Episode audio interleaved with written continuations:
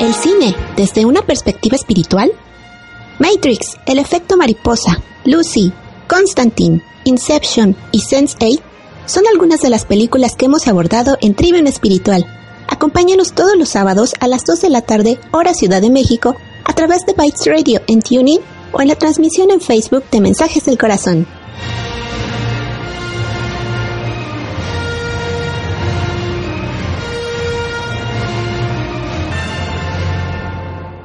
Ya estamos en vivo en Trivium Espiritual por medio de Bytes Radio. Y hoy vamos a hablar acerca de una película de Mente Indomable, ya quizá varios nos conozcan. Generalmente tomamos una película como base y los vamos relacionando con diferentes temas que conocemos como parte del EMDULUS en movimiento de unidad y lo que buscamos es ayudar a que cada persona vaya encontrando su manera de hacer en el mundo y darle más herramientas para que llegue a su resolución, para que las cosas se vayan desarrollando de nuevas maneras. Sí, somos varias personas, entonces nos vamos a ir presentando poco a poco. Acá está Luz. Hola, muchísimas gracias. Soy Lucía. Gracias por estar con nosotros. Acá. Hola, buen día. Soy Emelis. Muchas gracias por escucharnos. Hola, yo soy Sandrina. Bienvenidos a una nueva emisión de Trivium Espiritual. Y como les comentaba, hoy vamos a hablar el tema de la película Mente Indomable que es una película bastante interesante. Quizá ya muchos ya vieron esta película, pero si no, aquí Emelis nos va a dar una breve, breve reseña de la película. Nos dicen que el fondo musical está muy alto. Pues bueno, gracias por escucharnos.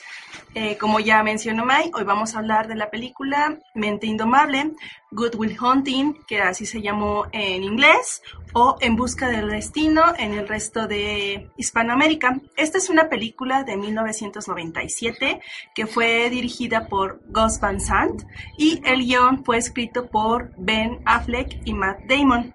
La musicalización estuvo a cargo de Danny Elfman y Elliot Smith. Como dato curioso, este fue una película que los lanzó a la fama a Ben Affleck y a Matt Damon. La trama gira alrededor de un chico que se llama Will Hunting, que es tremendamente inteligente, excepcionalmente inteligente, y que es muy rebelde por lo mismo, o sea, no hay nadie que, se le, que le llegue a su intelecto.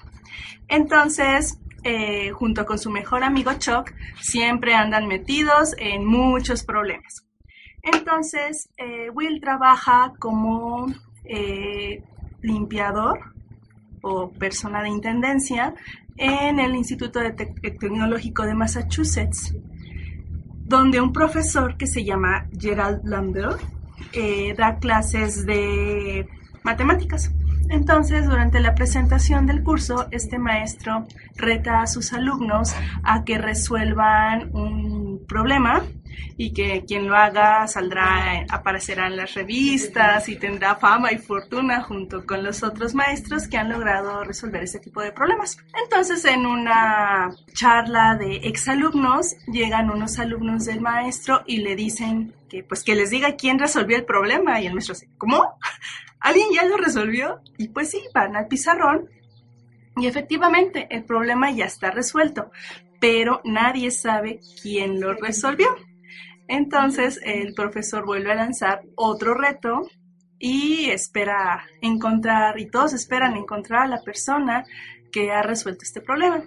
Entonces, en una de esas andadas, Will eh, está frente al pizarrón resolviendo el problema, cuando el profesor junto con uno de sus compañeros lo ven, lo tratan de alcanzar y no lo logran, pero ven que efectivamente el problema está resuelto.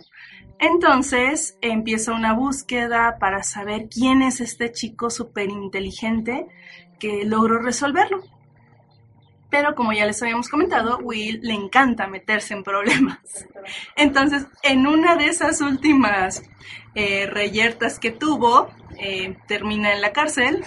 Por azares del destino, el maestro eh, firma como su tutor, así de que, bueno, yo te saco de la cárcel, pero a cambio tú vas a ser mi pupilo y te voy a entrenar y vas a ser súper este, famoso y demás. Will por la inteligencia que tiene, pues no se deja doblegar. Entonces va dando tumbos, tumbos, tumbos, conoce a una chica eh, tiene algunos detalles con el maestro, entra un psicólogo en la variable y así es como se desarrolla esta película. Entonces, veamos eh, cómo le fue a nuestro querido Will Hunting. Sí, en el desarrollo de la película vemos que, pues por lo mismo de la inteligencia, es difícil que alguien se le imponga. Inclusive se ve ahí cuando conoce a la chica con la que sale, que esta persona pues estudiaba en la universidad, era reconocida, pero él decía, no, pues es que tú simplemente estás diciendo cosas de un libro, si ya eso te hace inteligente, y él decía, no, no, no, eso hasta yo lo puedo hacer. Y ahí es cuando se gana el corazón de esta chica. Pero lo que estábamos diciendo es que él tiene tanta inteligencia que no permite que alguien se le imponga. Está haciendo esa mm, idea de que, bueno, y si yo lo sé todo, yo por qué no puedo hacer esta unión y ponerme sobre todos. Pues él lo que buscaba era realmente imponerse a los demás, mostrar que él podía y que los demás, pese a todo lo que quisieran hacer, pues no iban a lograr llegar a su grado de genialidad. Que, pues ahí vamos viendo diferentes cosas. Y acá tengo a Lucía y a, Y a Mark y a mirando. Mar, que ya llegó. Ahora solamente están aquí mirando qué tal que participan. No, no, aquí estamos. No, el chico era demasiado mental. Hasta ese momento era demasiado mental. Él lo que quería sobresalir era a través de su inteligencia o quería como hacerse notar en el mundo porque siempre había sido una persona más bien eh, escondida, al contrario, escondida del mundo, por todos los problemas que él había tenido en su, en su niñez, todos los abusos que había sufrido por parte de su padre o su padrastro, no sé qué relación realmente tenían, no recuerdo. La idea es que él entonces empezó a, empezó a, a auto, ¿cómo se dice? Sabotearse. No, no, pues como a conocer mucho de los libros, pero por sí mismo, porque no era una persona que había eh, visitado las escuelas, ¿verdad? Como se dice en Estados Unidos. Ni, y la universidad la pisaba, pues porque él era el conserje. Así que él lo que, lo que encontró como su lugarcito en el mundo a través de los libros. Sí, y leíamos que él, la manera que encontraba de mostrarse o de interactuar con el mundo era decir fragmentos de los libros. Realmente tenía una genialidad muy grande. Lo que hacía es aprenderse inclusive la página en donde estaban las las citas y todo esto, entonces de esa manera se relacionaba. Cuando llega con el psicólogo le dice, es que si te pregunto sobre amor me vas a citar a Shakespeare o vas a citarme alguna cosa de algún libro, pero no me vas a hablar acerca de ti. Y ahí se ve el cerrazón que tenía. Y vemos que muchas veces esa racionalidad lo que lleva así como que, ah, sí, yo, yo lo sé, yo puedo, pero ¿qué es lo que queda detrás de todo ello? Realmente él no se dejaba sentir, no dejaba que las personas se acercaran a él de una manera que fuera realmente una relación solamente con sus amigos y sus amigos pues nada más porque ya les tenía esa confianza, pero en general no Sí, él se No había ahí. cerrado, se había Ajá. cerrado completamente, había levantado sus murallas y había, eh, di- digamos, se había aislado. Tan aislado estaba de sí mismo que estaba aislado del amor y él lo único que quería en la vida era como, bueno, no sé, ir como por el mundo, pero sin verdaderamente encontrar su corazón, que es a lo que nosotros queremos llegar en este, en este momento. ¿Y por qué estaba aislado del amor? Pues porque tenía miedo, simplemente lo habían, durante, como lo comenté ahora, durante su infancia había sido golpeado, había sido abusado, entonces él quería defenderse así de esa manera del mundo que lo había golpeado tantas veces. Entonces su conocimiento era para protegerse de los demás. No para protegerse, pues pienso yo, más sino más bien como, ¿no? sí, y como encontrar un lugarcito en el mundo, como, ay, aquí estoy y aquí me Ahí quedo, y así. Lo que pasa siempre con las personas que son tremendamente inteligentes es que sobreponen o anteponen el intelecto a los sentimientos, lo ven como que no son este útiles, o sea, no hay no le ven alguna forma aplicativa de utilización, entonces prefieren todo lo Sí, se bajan. vuelven, según ellos, se vuelven demasiado prácticos. Pues- Entonces, lo digo porque en mi familia hay muchas personas así. Y se, eh, cuando nosotros hablamos del amor, pues, o sea, ¿de qué O me estás ¿qué es hablando? eso? Como- ¿Eso para qué Como, sirve? a ver, exactamente, dame la ecuación. Eh, exactamente, y que un ejemplo aparte que tenemos es que eh, hablando de los grises, pues fue también lo que les pasó, ¿no? Sobreponen el intelecto, el conocimiento y demás, se desconectan del corazón, entonces ya son como que máquinas automáticas que son como supercomputadoras, o sea, calculan, dame eh, cuestiones matemáticas, dame todo lo, la teoría, teorías, física, química, pero las emociones no, no son viables. Y aquí lo vemos mucho con Will, ¿no? Ajá, y hacíamos esa relación también con los que ya hemos mencionado como grises, que son estas, estos seres que se han ido tanto a lo racional, al intelecto, que inclusive los representan con esa cabezota. Por ahí está una imagen. Bueno, ya quizás los hayan visto en ilustraciones y lo que buscan ellos es que primero va el pensamiento y lo que buscan es que todo vaya hacia lo racional, pero ahora ya con los cambios que se, que se están dando en el universo se están dando cuenta de que esas cosas sí funcionan, pero necesitan algo más y adivinen qué necesitan. el Pues, corazón. ah, el corazón, el amor. Entonces, pues si no lo tienen ya ellos, porque ya inclusive son como clones, así como en la guerra de los clones, que agarraban a un guerrero y simplemente lo, Copiado. lo copiaban porque era el mayor guerrero. Entonces, ellos ya son como lo máximo en pensamiento y esas cosas. Pues ahora pues hay que comenzar a ir hacia el otro lado y así pasa con estas personas. Tanto se han cerrado hacia la parte racional, hacia cómo lograr y todo eso, pues que ya en el momento en que les toca abrirse, para empezar no es algo que vean deseable, como No. decía Lucía. Entonces, pues que sería ahí el primer paso, como siempre decimos, pues primero tocar fondo, ya que vean como deseable esa apertura y ya si lo ven deseable, pues pueden realizar ese cambio. Si no, pues van a continuar en ese camino. Pero pues cuántas personas les ha pasado así o tienen conocidos así. ¿Saben qué? Sí, me parece a mí que él encontró su refugio en la agresión. Porque él, como era un ser antisocial, lo que quería era, o lo que hacen esas personas es como pasar por encima de los derechos de los demás y ver la agresión como un mecanismo de defensa. Entonces volvemos a lo que dice un curso de milagros. Cuando yo veo un ataque, ¿qué estoy viendo? La necesidad de amor de una persona X, Y Z. Sí, la cuestión aquí es, la, él vivía tan, tan aislado, vivía tan refugiado en los sentimientos que él tenía, que acallaba, que lo único, la única forma, el único camino que él encontraba para desfogarse era la agresión. Ajá, y como dice el curso de milagros también, todo ataque es una petición de amor. Y ahí el psicólogo lo supo, lo supo guiar muy bien, porque ya que se dio cuenta de que era lo que tenía, ya lo llevó a reconocer que no, que él sentía culpa de que todas las cosas que le habían pasado de niño hubieran sido por algo que él hizo. Y él dijo, es que no es tu culpa. Y ahí fue cuando se abrió, pero pues, ¿cuántas veces hemos dicho que siempre es necesario que se haga esa apertura? Pero, pues, si no lo, si no existe ese deseo y no ponemos de nuestra parte, pues no se va a lograr. Ahí lo que hizo el psicólogo era llevarlo al extremo y romperlo, que es lo que decimos, como hace Cupido, que abre el corazón o que abre ese caparazón que siempre están a, Como Pues, lo que hiciste el jueves con nosotros. el jueves y el domingo pasado. y el domingo y todas las cada vez que nos encontramos.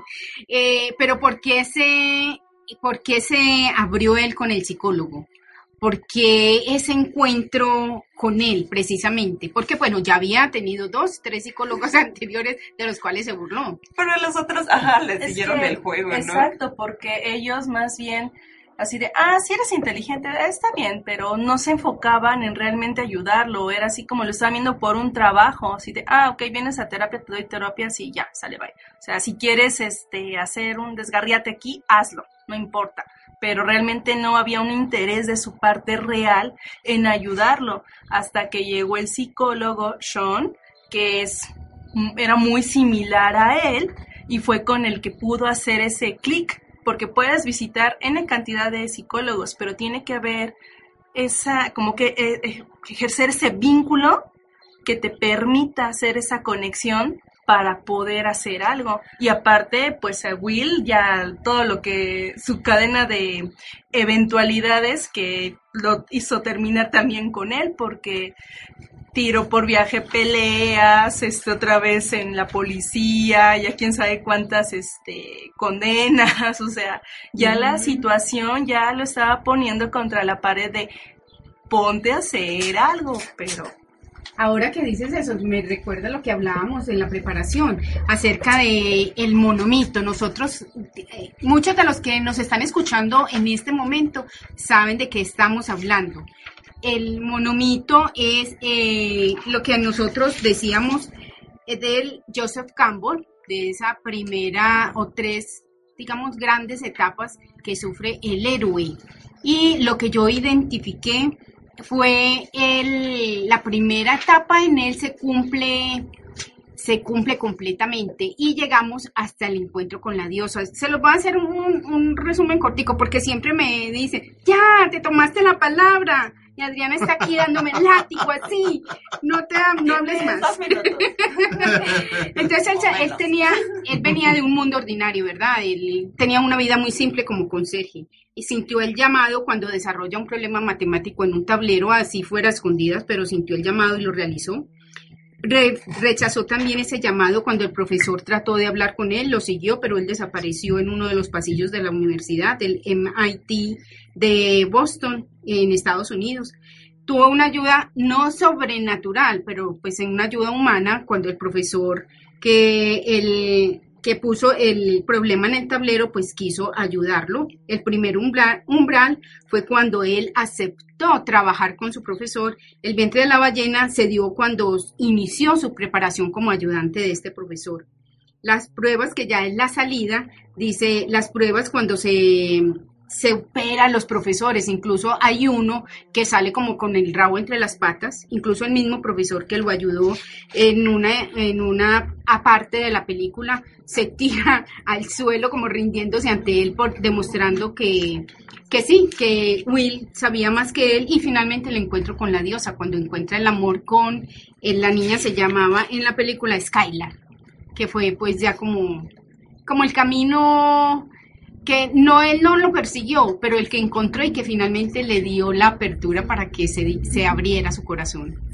Sí, porque realmente, como dices, él no buscó esa apertura y realmente con ella sí se empezó a abrir y ya cuando vio que ya se estaba enamorando, pues salió huyendo y la chica dijo, bueno, pues si me vas a decir que no me amas, yo me voy. Y así lo hizo, ella realmente lo hizo con desapego. Hablábamos acerca de que Skylar sí tenía esa ese equilibrio porque ella sabía lo que buscaba, le estaba planteando claramente lo que ella quería a Will, pero pues él no estaba listo para ella, entonces él salió huyendo, dijo, no, pues ya, ya me están abriendo aquí, entonces ese corazón, todavía él lo quería seguir cerrando. Ahí también lo que ayudó fue el amigo, cuando le dice, no, pues es que yo espero que tú vayas hacia otro lugar. Y le decía, ¿por qué? Si aquí podemos permanecer años. Le decía, pues ese futuro está bien para mí, pero para ti no.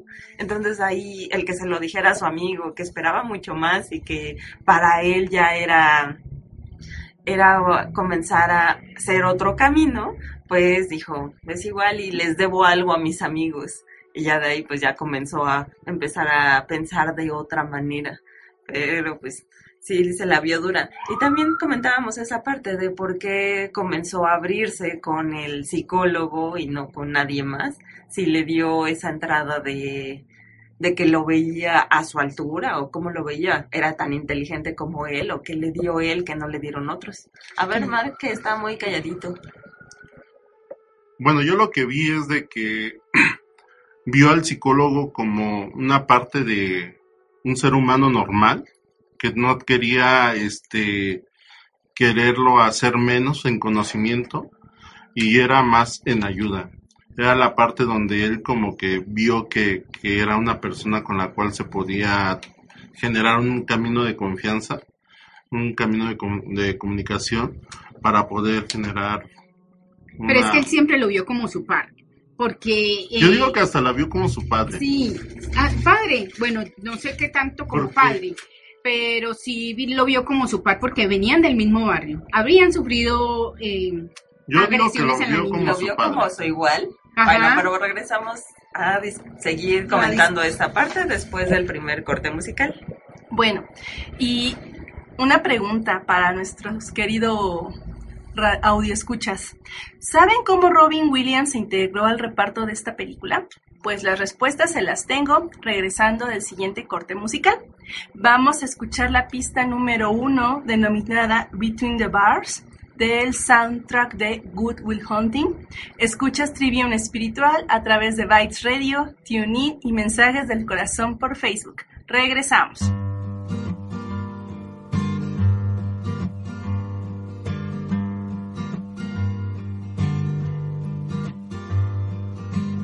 Drink up, baby. Stay up all night with the things you could do. You won't, but you might. The potential you'll be that you'll never see. The promises you'll only make. Drink up with me now and forget all about the pressure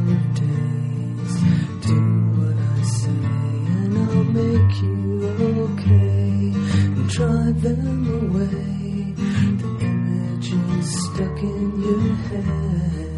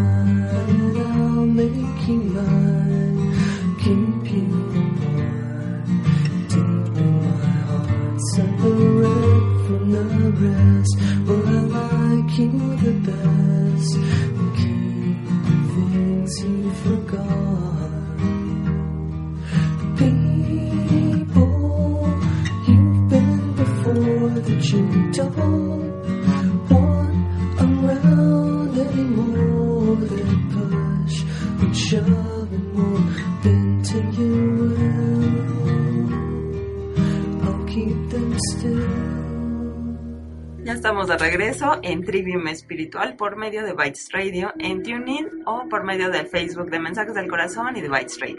Hoy estamos hablando acerca de la película Mente Indoma- Indomable. Y también estamos comentando acerca de este tipo de personas que van muy ligados hacia lo racional, hacia el pensamiento. Y tomamos como ejemplo a Will, el personaje de esta película, que es muy inteligente y todo lo lleva hacia lo que ha aprendido en los libros, pero realmente no abre el corazón para viven- vivenciar las cosas por él mismo.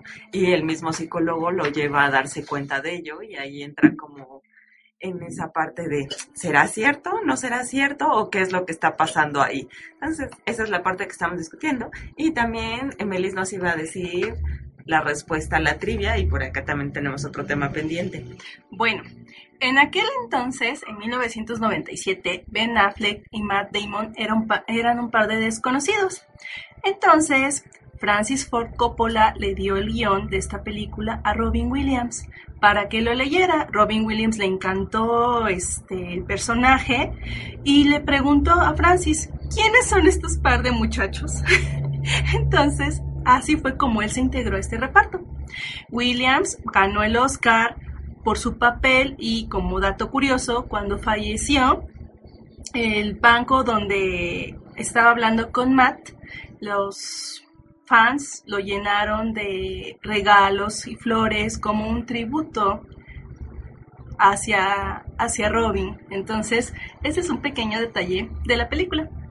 Muy bien. Y por acá Lucía y Mar, que estaban comentando acerca de... Ah, no, estábamos, sí, sí, sí. Estábamos hablando acerca de que ellos eh, habían incrementado su relación o lo habían pasado a un nivel diferente, ya casi como de amistad, dado que ellos se sentían como iguales, o Will por lo menos lo sentía como su igual. ¿Por qué? Porque ellos, él, a- ellos habían nacido en el mismo barrio al sur de Boston y luego habían sufrido también eh, esos abusos infantiles. Podríamos decir que encontró en él a un igual. No, yo digo que encontró a un padre, porque era de una forma que este él se sentía esa falta de, de abandono que tuvo desde niño. Más bien el abandono que tuvo y la falta de cariño. Sí, eso con, con sus amigos se encontró como la familia. Y con el psicólogo fue una forma de ver a su papá, porque lo veía como, porque el psicólogo lo veía como un hijo, lo quería ayudar. Aunque era un Mm. poquito malcriado, pero Ah, y un poquito rebelde, Ah. pero ya, al final de cuentas su idea era ayudar. Bueno, Sí buscó ayudar y por eso logró moverlo de ahí, porque a él mismo ya lo hubiera votado el psicólogo después de que le, lo analizó a través de su película y lo destrozó. Ya dijo, a bueno, través del cuadro. está bien. Ah, sí, perdón. A través de un cuadro. ¿Dije ¿Te acuer- película? Sí. Ah, era pintura. Sí, era una pintura. una pintura que él había hecho, era un barco y el, el navegante estaba dando la espalda. Entonces, cuando él se sintió como psicoanalizado, di- digo, ¿cómo así? Yo soy el psicólogo aquí, este muchacho qué necesidad tiene de venir a decirme que- cuáles son mis dolores más profundos. Pero sí, así empezó una relación que se, se fue convirtiendo en algo fundamental para la apertura del corazón Ajá, de, y lo que de Will. mencionaba acerca de que lo vio como un igual, y quitando si era un amigo o era un padre, era que vamos hacia la unificación, entonces no ves como qué papel es, sino algo más, haces el contacto de uno, de unificación. Por eso es verlo como hermanos, verlos como iguales. Exacto, Que eso ya dicen- es ir hacia el ser, como ir nos hacia dicen los algo maestros más. ascendidos, pues no me miren como un superior, incluso como Jesús en, en, en muchos de los escritos que yo he leído últimamente, no me miren como alguien superior, mírenme como su hermano, como su par, no como alguien que está por encima de ustedes, porque eso eh, quiere decir de que ustedes están haciendo inferiores a mí y el Padre no quiere eso. O sea, el amor nos ve a todos como igual. O para el amor, todos somos iguales. Sí, realmente, pues no estamos separados de nada, nada más nos hemos creído una cosa muy diferente en este mundo, que ahí entra el ego, que fue lo que Will siempre estaba en esa parte de que, ay, yo soy diferente a ellos, yo puedo lograr, yo puedo hacer, pero no se los voy a, dar así como así, casi casi, en el momento en el que yo diga, lo voy a hacer. Pero yo me voy a esconder y los voy a hacer ver como tontos, que era, fue la primera muestra que dio cuando estaba en el pizarrón y resolviendo el problema y dijo, ah, sí, ahí está la respuesta. Y al profesor que le estaba ayudando a resolver los problemas, le decía, es que, ¿para qué voy a perder mi tiempo aquí explicándote las fórmulas que nunca vas a poder entender? Y lo tiró de su... De, De su nube. de su nube, ajá, porque él siempre estaba como que, ay, yo gané mi, mi medalla y no sé qué, pero ahí solamente son muestras de ego. Cuando ya se ve que está una persona que ha logrado y dice, ah, ok, pues eh, lo ve desde arriba y las demás personas pues están abajo. Y él, a pesar de que, Will, a pesar de que no tenía recursos, que no lo había usado para otra cosa más que para saber, para tener en su ego como que, ah, yo puedo, pero no lo voy a hacer, no lo voy a demostrar. Y ahí fue al final ya cuando dice, ay, ok, ahí se mostraba el miedo que tenía a abrirse, a hacer, a mover, porque pues el ego realmente lo llevaba hacia hacia alejarse, cerrarse. Que también era una forma de control, ¿no? Desde su punto, bueno, desde su pequeño mundo que él tenía, que era el conocimiento y lo que veía en los libros, con eso él se sentía en un, digamos, nivel superior y con eso él controlaba y sobajaba y hacía como quería a los demás. Pero ¿qué pasó cuando se enfrentó al psicólogo? Que le dijo, pues sí, tú podrás saber todas las bibliotecas del mundo y la experiencia donde quedó, ni siquiera sabes cómo eh, se ve el techo de la capilla Sixtina o a qué huele o a cómo se siente despertar con una mujer. Entonces, la cuestión de la experiencia ahí sí lo, lo, de, lo dejó ahora sí que knockout, no supo ni qué decir. Claro, porque él se había aislado tanto que había, se había eh, separado del, se había separado del amor tenía de hecho miedo precisamente a que lo amaran, a que alguien lo reconociera realmente como él era, o a dejarse ver sinceramente, desnudar su alma ante otra persona. Eso era lo que él no, él no pretendía nunca eso en la vida. Amaba a sus amigos, sí, y compartía con ellos, pero yo creo que seguía teniendo igual los mismos, las mismas barreras con ellos, porque ninguno de ellos sabía realmente ¿Quién era Will? quién era. Su intelecto no lo conocían. No, y aparte, por ejemplo, el aislarse es como bien lo decimos, tenía no miedo, no pánico, era más allá de eso. Ahora, Este sí era un nivel que lo el conocimiento lo hacía por supervivencia, para estar ahí, para seguir funcionando en el mundo. Exacto, para seguir funcionando, porque tenía tanto dolor interno que si alguien lo abría un poquito esa caja de Pandora, sabía que todo iba a salir. Y fue lo que hizo el psicólogo. Y aun cuando Will en algún punto hizo algunos reclamos al psicólogo, pues el psicólogo dentro de todo igual lo que tenía, él prefirió siempre ser feliz. Y Will siempre, hasta ese punto, siempre había preferido tener la razón. En realidad quien la cimbró más fuerte fue la chica Skylar. Skylar, porque fue un terreno totalmente desconocido para él, que fue de los extremos del pensamiento al sentimiento. Pues él no tenía ninguna experiencia en el sentimiento y ahí fue, se vio muy claro, incluso nos las hacía notar esta Galata que cuando ella lo confrontó con sus emociones, él dijo, sale, me voy, yo aquí no juego, ya me, mejor me echo a correr. Esto no es conmigo. Ya Y- que me fui. Y eso es lo que siempre nos pasa cuando estamos tanto en el pensamiento, el empezar a hacer esa conexión con el sentimiento al ser un terreno totalmente desconocido, pues algunos corren, algunos corren. Me parece no tener lógica, ¿no? Eso de dejarte Exactamente. llevar por la intuición. Exacto. Sí. es de valientes. Ajá. Sí, y de hecho muchas personas, digo, hay quienes se hacen chiquitos, hay otros que reaccionan con mucha agresión, Violencia. muy violentos y Pues, deciden de hecho, sacar así reaccionó él en la escena donde él está Ah, que con, golpeó la con puerta. Ajá, cuando él se va. Pues una de las primeras veces, o fue la primera No, vez pues que él se fue. final, ajá. Ajá, cuando él salió, pero pues cuando ella lo confrontó como que di- cuando ella le dijo te amo, te amo, te amo y él pues no, no, yo así ¿Qué no es entiendo, eso, ¿no? no?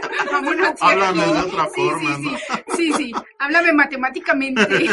Ponme en una ecuación que yo pueda entender. De todas las variables En esa parte los hombres somos un poquito brutos. Ah, sí, Solo ajá. Y, y nos sentimos vulnerables en este tipo de situaciones. Pero ¿cuál es el miedo? ¿Por qué? ¿Cuál es el miedo? Si hablamos Porque culturalmente te hacen sentir que eres el más fuerte, el que no Que eres el lloras, macho. el macho, alfa, El pecho, no pecho lomo, plateado, macho plateado, pelo, pelo en pecho. Barba de leñador. secciones en los programas, dando consejos para mujeres, contactando con la parte sensible que tiene cada uno, no la parte macha que quiere dominar.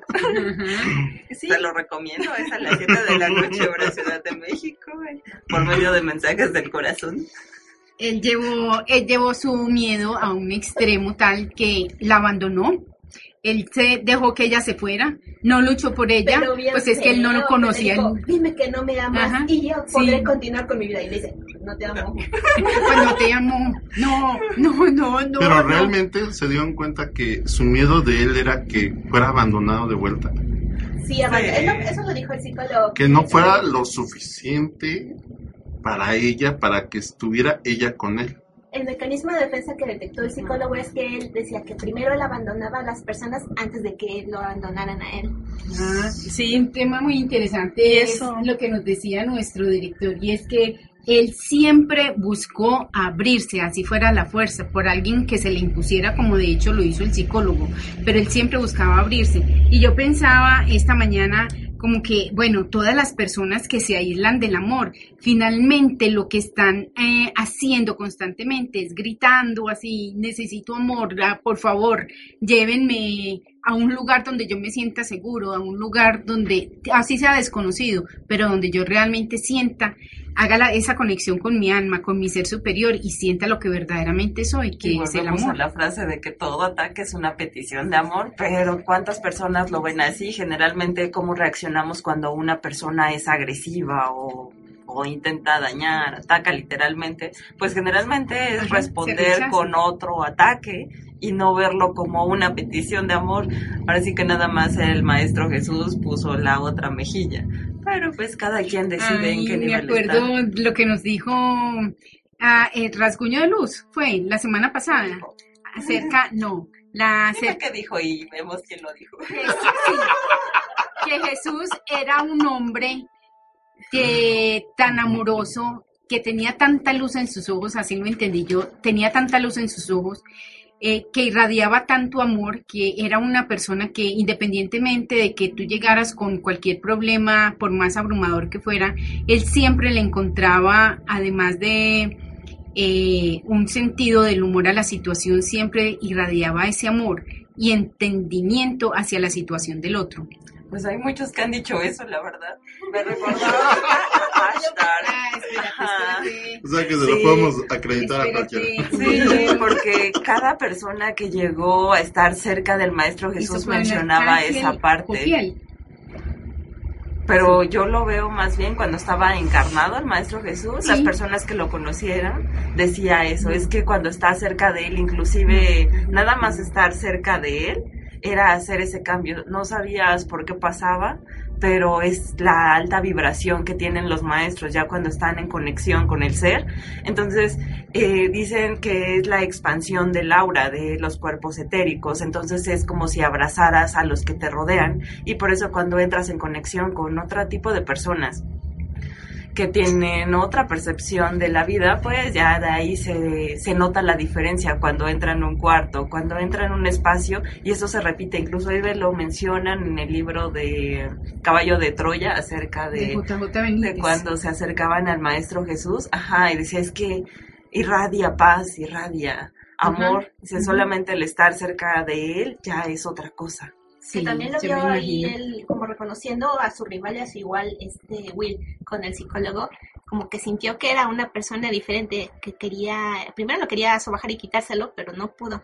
Pero también eh, la forma en cómo él irradiaba amor en sus enseñanzas cómo con ese amor iba encaminándolo hacia estabilizar digamos su don a dejarlo un poquito más claro como un seguimiento más personalizado que le estuvo dando él que se vería muy diferente a como a veces cuando uno tiene esa semi- eh, semillita de que, ay, como que siento que el camino espiritual me está llamando y empiezas a ir a conferencias, a seminarios, a cursos así como muy masivos, sí Como te- que la respuesta no está en el mundo. no está tan en el mundo, pero te empiezan a caer los 20, pero ya cuando hay un seguimiento más personalizado, ya de acuerdo a lo que tú realmente estás pasando en ese momento, sí se están dando más avances.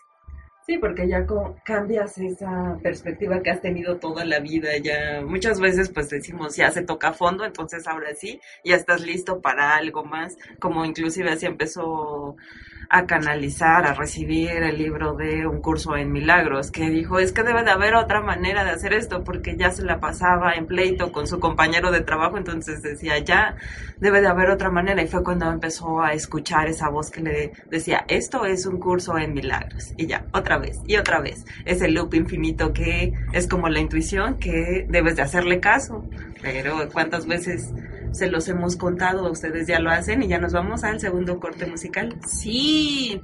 Y bueno, antes de ir al corte musical, ¿ustedes saben cuántas nominaciones al Oscar recibió esta película? No. No. Pues cuando regresemos del corte musical les voy a dar la respuesta. Ahora vamos a escuchar la pista número 4 denominada No Name Number 3, que es de Elliot Smith.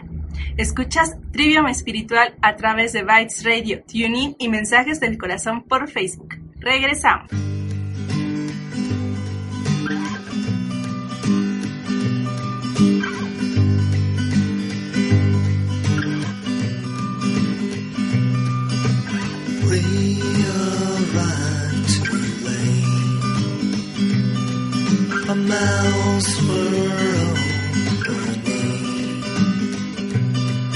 touch her.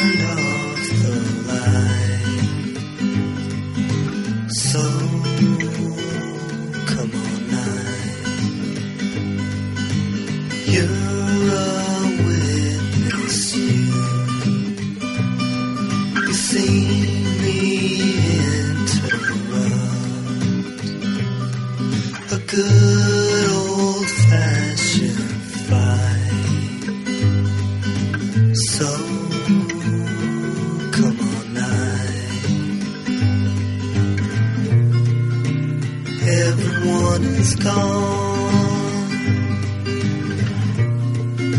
home to oblivion.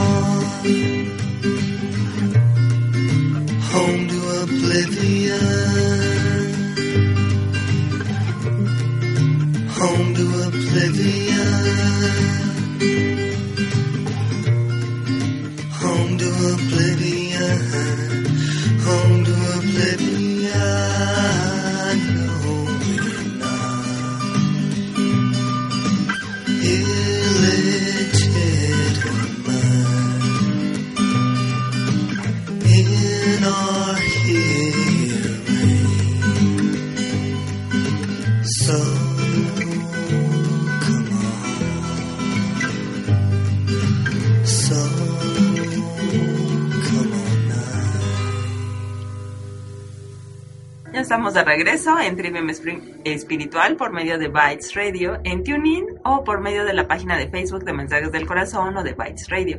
Hoy estamos hablando acerca de la película Mente Indomable y hablamos acerca de Will, el personaje principal, que va muy encaminado a llevarlo todo hacia lo racional, hacia la mente. Inclusive decíamos que era como una forma de encerrarse en sí mismo para no sentir, ya que él de chico fue maltratado y no quería volver a vivir esta parte del abandono. Entonces, pues cuando llega esta Skylar, pues no quería abrir el corazón porque no lo fueran a lastimar. Entonces mejor salía huyendo. Y vamos a, ya llegamos a la parte del test de estas películas. Bueno, como les dijimos al de inicio Galata. del programa, Galata nos está apoyando en este momento como nuestra operadora de audio. Aplausos. Eh, Pero no podemos dejar pasar esta misión sin el clásico test de Galata. Entonces tenemos ahora dos preguntas. La primera vez, ¿y usted qué haría para abrir su corazón? ¿Guerrear a todo el mundo para tener la razón o cómo lo haría? Y la segunda es, ¿qué crees que te define? Por favor, escríbanos en los comentarios estas respuestas porque si no nos vamos a poner muy tristes porque no han participado mucho. Solamente participó esta Luzma y nos comentó de Emelis. Mi esposo es de esos que no les gusta, que no le gusta a la gente. Para que vean. Y antes de continuar, les doy la respuesta de la trivia. Eh, Van Sante recibió una nominación al Oscar como mejor director y esta película recibió en total nueve nominaciones, incluyendo Mejor Actor para Robin Williams y Mejor Guión Original para Matt Damon y Ben Affleck.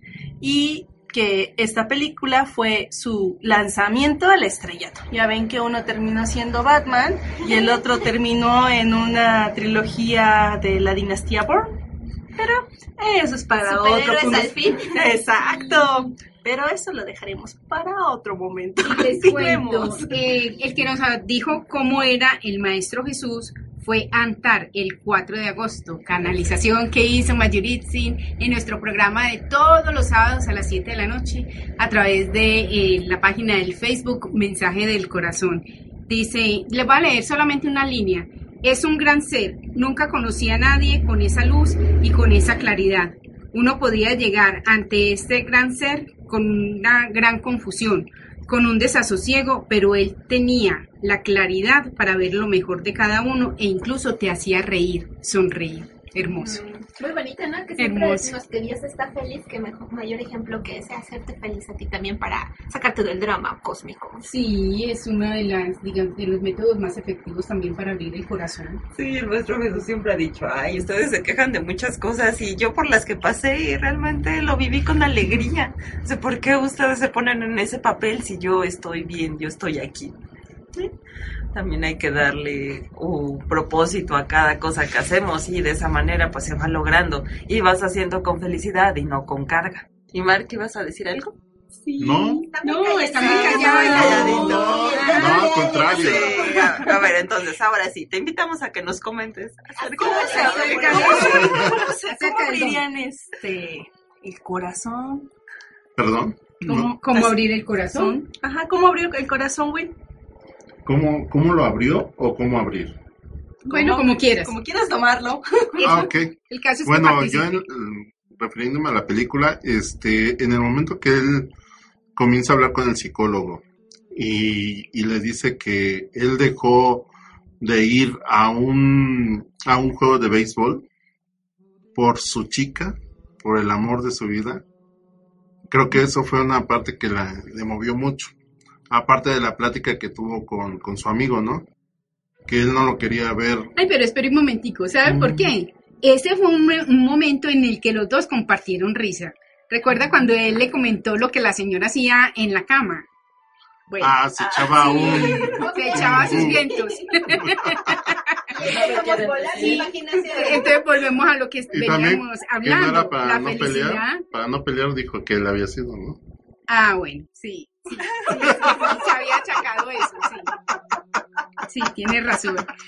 Fue un momento ameno entre ellos de compartir alegría y fue lo que como que el- llegó otra vibración, llegó la amistad a otro nivel y pudo el otro abrirse, Will. Bueno, sigue. Bueno, entonces en esa parte que comienza a compartir y que, que el escenario no es tan horrible como él tal vez lo imaginaba, el abrirse o el estar con una mujer, Que no iba a doler. Ajá, que no iba a doler, que no le, no le iban a lastimar. Entonces, y aparte de lo de su amigo, ¿no? Que le dice, sabes que no te quiero ver aquí. O sea, yo quiero que, que un día llegue yo y no estés. Él lo impulsó a que se abriera a su don. El don que él nunca había reconocido como don, simplemente lo había visto, digo yo, lo había visto como una vía de escape y como que yo voy a encontrar mi lugarcito en el mundo a través de esto y pasaba la- los libros así, ran, ran, ran, ran, como que había hecho un curso de lectura rápida, ta, ta, ta, ta, ta. Pero en términos de don, ¿quién tenía mayor desarrollado su don? El psicólogo, por, ¿Por qué? supuesto, porque, porque él había elegido el camino del corazón, pese a haber sufrido tanto y de haber salido de una universidad tan prestigiosa en Boston. Y haber acabado como fracasado, Y- decía el otro. Ah, pero es que el otro estaba totalmente metido en el ego, No. sí, en ese curubito, pero luego, ay, a mí me dio mucha risa cuando él, repito, en la escena donde Will quema las hojas donde tenía la solución de un problema que, otro problema que no habían podido encontrarle la solución, y este se tira al suelo, que se ve como, yo, me rendí, ya, tú eres el grande, tú eres el que sabe, pero no me abandones, por favor, no me abandones, porque sin ti no soy nada, y así fue, Pero sí. entonces ustedes creen que Will llevó un camino continuo en el desarrollo y estabilización de su don, que no se tropezó y que todo fue muy bonito. No, no. Will, No. Bueno, y eso nos pasa a todos nosotros. ¿no? Sí, por supuesto, nosotros, primero, eh, no tenemos ningún don. Yo, no. ¿Y por qué yo? O, al- o por lo menos los que lo tienen dicen, ¿por qué a mí? Porque sienten el rechazo. O los que no lo han descubierto dicen, pues, eh, ¿será que es una posibilidad? ¿Será que sí lo tengo? ¿Será que soy merecedora? Porque también ahí entra el tema del merecimiento. Y luego es como encontrar la guía para desarrollar, como en Lemdu, encontrar la guía exacta para despertar ese don, Regresando a asumirlo. la película, entonces. Will, ¿qué hizo? ¿Se la pasó Bueno, mirándolo? ya para que yo termine, ¿no? Porque Ah. no me terminar. bueno, Bien. sumado, ajá, sumado a esto que ya había comentado yo anteriormente, de la plática que tuvo con el psicólogo, de su amigo, y aparte de la, de la plática que tuvo con, con la chica, en el momento que la chica le dijo que no le interesaba si fuera obrero, si fuera lo que fuera, que simplemente quería estar con ella, fueron como que los puntos básicos para decir, pues voy, no pasa nada. Porque es- eso fue lo que le dio mayor seguridad. Porque él ya había encontrado su zona de confort con sus amigos, con sus cuates, con el conocimiento que tenía, que, que se identificaba que era superior a los demás. Y este, y tenía miedo a descubrir esa parte de él, del sentimiento que puede, que se puede generar entre una, un hombre y una mujer. ¿no? Ese era el comentario que iba a hacer. Con esto Mm, final. Perfecto, sí. Sí, por favor. Sí, sí, antes de que se ofendiera. Entonces aquí vemos cómo el psicólogo se pone al otra vez se reconoce como uno, lo ayuda a abrirse, abre este caparazón y ahí ya comienza a darse cuenta de que tiene otra posibilidad de hacer en el mundo, ya no solamente como obrero, ya no solamente encerrado en su mundito con sus amigos, sino que inclusive podía salir de la ciudad con el carro que le regalaron sus amigos, buscar a Skylar. Y ya de ahí se da esa mm, idea de que puede hacer algo más, de que puede avanzar. Y ahí dice, ok, sí tengo esta facilidad y sí la puedo usar, ya había aceptado inclusive un trabajo, pero en ese momento dice, pero qué tal que aceptara como le dijo el psicólogo, ¿no? ¿Qué tal que dejara ir los boletos en primera fila o lo que fuera y me fuera hacia ser feliz, que fue lo que él aceptó. Dijo, bueno, pues tengo dos oportunidades, encontrar el trabajo de la de mi vida, pero no voy a ser feliz porque eso no es lo que me llena. Él realmente decía, pues qué diferencia tiene que yo ayude aquí. O sea, pues a lo mejor después me voy a arrepentir de haberlos ayudado a ustedes y, en cambio con la chica, con lo que ya le había dicho, ay, pues es que yo te acepto como sea, pues ahí ya dijo, ok, pues entonces voy a ser feliz y se da esa oportunidad y el psicólogo como que, ay, te robaste mi frase y casi casi se robó todo lo que él hubiera hecho, que fue realmente decidir a ser feliz y no tener la razón. Pero es que era lo que él estaba buscando durante toda su vida, digo yo, porque esa carencia de amor que él tenía era precisamente lo que lo llevaba a buscar eso, el sentimiento, el amor. Y así estuviera bajo capas y capas de hielo o de tierra, como quieran mirarlo, pues él siempre estaba orientado hacia eso, hacia el sentimiento. Lo negaba, sí, pero siempre yo lo vi orientado hacia eso, esos gritos de amor que él tenía a través de la agresividad o a través de ese humillar al otro, a través del conocimiento, siempre para mí fueron gritos de amor, Y a creo que- pedidos de amor. Y creo que en algún punto también él se vio como posibilidad.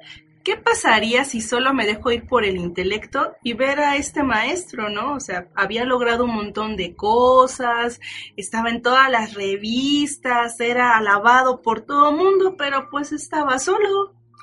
O sea, y no era ni tan inteligente como él pensaba que era, Ni tan feliz. ni tan feliz y siempre estaba recordando como que sus logros anteriores, pero cada día era lo mismo, un día gris para él.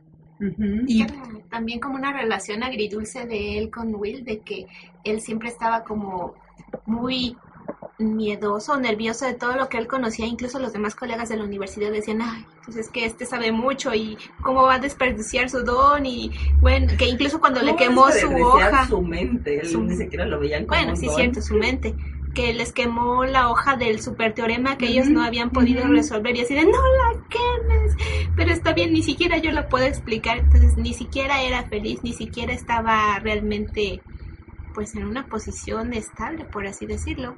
no, porque al estar siempre en el pensamiento tienes las ilusiones y ahí lo vemos, ¿no? La ilusión de que todo mundo te quiere o te busca o quiere estar cerca de ti, pero la verdad es que toda esa ilusión se acababa cuando él llegaba a su casa y estaba vacío.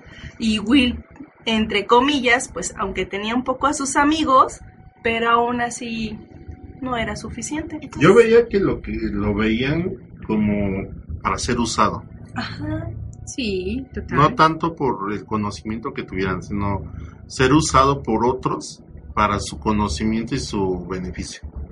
Y creo que era lo que le molestaba, por eso quemó la hoja. Dijo, "Ah, Sí. si ustedes no lo pueden ver. Ajá. no lo vas a entender, ¿no? Y también otro punto importante que comentaba Gálata era acerca de la ayuda, que cuando el psicólogo comenzó a ayudar a Will, pues él mismo se ayudó, porque pues él estaba todavía en el drama de haber perdido a su esposa, entonces ya cuando vio a Will cómo estaba, cómo estaba cerrado, que ya no quería sentir, él como que se identificó, dijo, ah, pues igual y puedo salir de ahí, y ya al final pues también se anima a salir de viaje, a empezar otras cosas, porque él decía, es que ya no da, ya no das terapias, dijo, no, es que yo daba terapias a los que regresaban de la guerra, eh, tenía todo ese estudio, pero lo dejé de dar cuando se enfermó mi esposa. Entonces ahí se ve también, empezó a trabajar el desapego a su manera, porque pues todas las cosas lo llevaban hacia eso. Fue como un desapego forzado, pero logró el desapego. Y entonces Will ya lo pudo tomar ahí de ejemplo para comenzar a hacer otras cosas. Pero ahí se ve que el ayudar lo ayudó a él mismo. Y mientras el otro profesor, este Gerald, pues nada más quería ayudarlo para que, para Obtener un beneficio. Exactamente. Entonces son los diferentes tipos de ayuda. Uno es realmente desde el corazón y el otro desde el ego, que es nada más para beneficio propio. Y ambos utilizaron entonces ahí su libre albedrío para elegir. Ambos eligieron el camino del corazón. Obviamente el psicólogo lo había hecho, era dos años antes, cuando había muerto su esposo. Incluso antes, cuando él abandonó su carrera, porque dicen en la película que seis años antes él se dedicó a cuidar a su señora. Eh, y luego Will, cuando finalmente abandonó un mundo prometedor, porque cualquiera diría, no, pero pues este loco, ¿por qué se va a ir abandonando tantas oportunidades que tiene, dan- tiene a nivel laboral o que se le están abriendo por perseguir el amor? Pero al estar en el sentimiento, o sea, las oportunidades, él estando conectado iba a tener más posibilidades de obtener más cosas.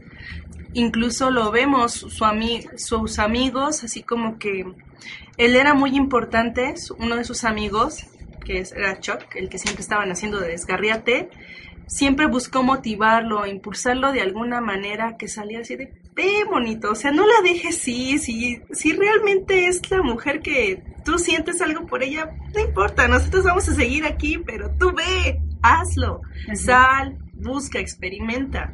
Sí, sí, Y es- lo impulsó. Exactamente. Veía la luz que el otro tenía, que su amigo Will tenía. Chucky era su apoyo, un apoyo fundamental, pero también era el hecho de que entre ellos tenían una un fuerte lazo de amor, de, de igualdad también. ¿Pero qué creen?